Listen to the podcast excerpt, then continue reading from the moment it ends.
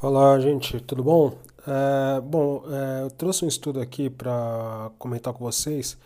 É que eu tenho recebido muitas das questões aí de dúvidas é, em mensagem particular, né? E aí eu reforço para vocês aí de voltar a postar as, as dúvidas aí aqui no grupo, né? Assim, mais pessoas podem se envolver também na, na, na resposta, né? nas discussões como eu falei, eu não sou o dono da verdade, né? Então, ó, às vezes eu posso até estar tá comentando alguma coisa com você, te dando uma resposta, e um colega nosso aqui talvez esteja até mais atualizado, ou tenha um outro ponto de vista, e eu acho que isso que, é o, que o enriquece aí, o que traz mais conhecimento para todo mundo, né? Então, é, o artigo hoje aqui que eu estou trazendo é por algumas questões, é, principalmente na questão da, de uma RM, né? É, a gente já comentou antes aqui atrás, né? A gente teve até um colega nosso aqui que mostrou é, aplicativos, né? Que dá para a gente usar para estimar a força máxima, né? No curso eu coloco a tabela do Baker, né?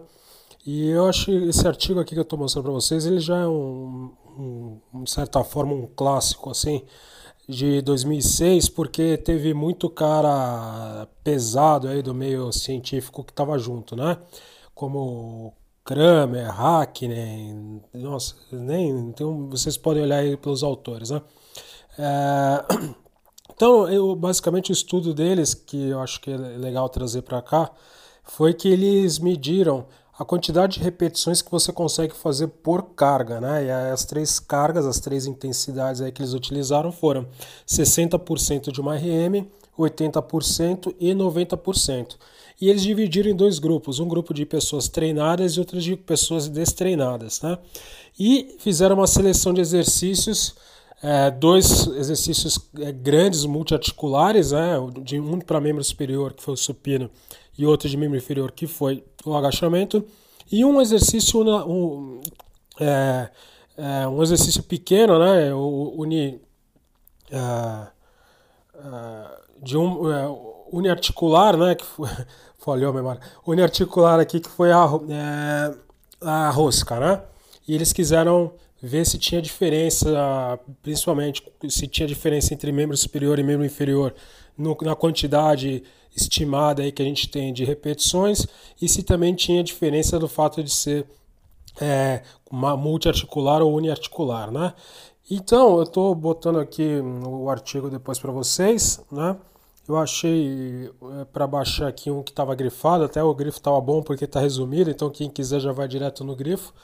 É, e eu fiz também, recortei aqui uma parte né, da, das repetições que eu achei interessante. Né? A gente consegue ver que é, faz uma diferença, né? Você é multiarticular para uniarticular, você consegue em geral fazer um pouco mais de repetições com os exercícios grandes, né? E também tem uma diferença que é considerável aí entre o membro superior que foi supino e o membro inferior que foi com agachamento. Com agachamento se conseguiu realizar muito mais é, repetições para cada faixa de, de carga, né? É, então, o que, que isso traz para a gente aqui? Né? É interessante que eu acho. É, principalmente quem trabalha com agachamento, né? Quando a gente faz as divisões aí, eu coloco isso também no curso por porcentagem de repetições máximas, né? Eu coloco lá, a gente busca lá no, na tabela do Baker para você ter um referencial mais ou menos das séries de repetições, né? Como que você pode quebrar isso, respeitando aquela ideia de que a gente quer fazer com a máxima intensidade, né? Não quer gerar muita fadiga, né? Então a gente tenta quebrar em séries de repetições aí que permitam fazer uma autoativação e depois recupere e manter isso durante as, as séries, né? E a gente pode ver que o agachamento, você para cada faixa, pensando ali na tabela do B, que você poderia pensar em até fazer um pouco mais de repetições. Mas lembra, né? Isso aqui é uma repetição só, então foi testado o máximo de repetições que a pessoa consegue fazer com a carga. Se você for olhar lá no treinado, por exemplo, né? É, se você olhar ali 80%, um cara do agachamento faz 12, né? E se fosse supino, deu 9, desconsiderando aí os desvios padrões.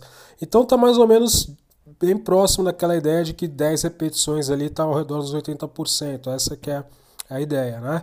E aí a dica seria o quê? Você tentar, se você quer trabalhar para o lado da potência, de aumento de força, de aumento de intensidade neuromuscular, é cortar essas séries, pelo menos estima pela metade, né? Então, vamos supor, você vai fazer 90% ali do agachamento, você conseguiria fazer até ali 5.8, ou seja, 6 repetições. Cara, quebra isso em séries de 3, né? E aí você garante isso, que o cara possa fazer concêntricas rápidas, né, que é o que a gente está buscando também, e que ele possa minimizar efeitos da fadiga. Tá? Então é um, são uma, uma, referência a mais que vocês têm aí é, para isso.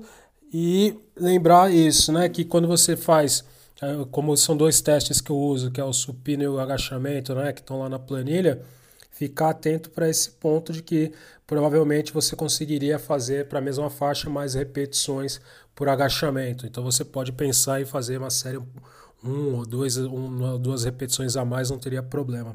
Tá, esse eu vou botar esse artigo hoje. Estou preparando um segundo que conversa com esse artigo também, né? Que eu, parece que gerou alguma polêmica. Eu estou até me inteirando aqui, né? A polêmica que gerou. Mas aí eu trago a explicação para vocês, tá bom? E aí, um grande abraço então para todo mundo. Gente, é, boa semana aí de trabalho para todos.